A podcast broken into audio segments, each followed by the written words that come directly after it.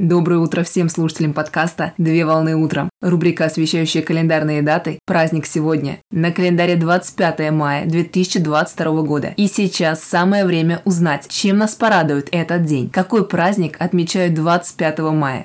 В России 25 мая отмечают День филолога. День филолога – это профессиональный праздник, который отмечается специалистами, деятельность которых связана с историей, культурой и письменностью.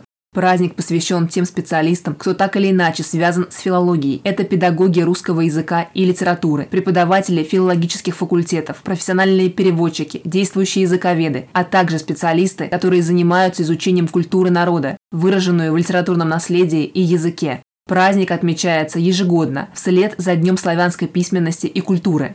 Филология с греческого языка – филология, где филио – люблю и логос – слово, буквально любовь к слову. Это научная область знания, изучающая письменные тексты, а на основе стилистического, содержательного и языкового анализа – историю и сущность духовной культуры данного общества. Принято считать, что филология возникла в Древней Индии и Греции. В этой связи классической филологией называют филологию греческого, латинского и санскритского языков.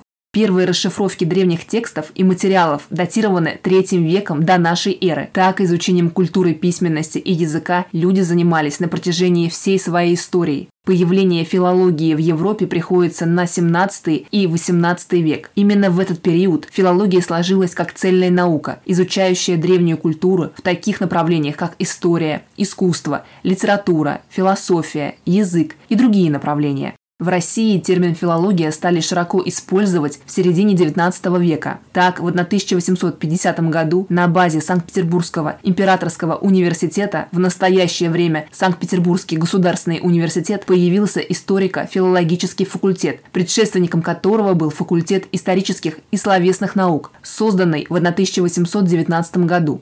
Также термин использовался в научных изданиях. Так, например, профессор Решельевского лицея в Одессе Константин Петрович Зеленецкий годы жизни с 1812 по 1858 год выпустил книгу в 1853 году под названием «Введение в общую филологию». А в 1860 году был издан первый русский научный языковедческий журнал «Филологические записки» под редакцией Алексея Андреевича Хованского, годы жизни с 1814 по 1899 год. Традиционно в день праздника проводят научные лекции, конференции и семинары, которые могут посетить все желающие. Как правило, на общественных мероприятиях обсуждают современные достижения и открытия специалистов в научной области знаний. В образовательных и учебных учреждениях организуют интеллектуальные игры и конкурсные соревнования для проверки уровня знаний участников. По итогу состязаний лучшему участнику или лучшей команде вручается приз победителя.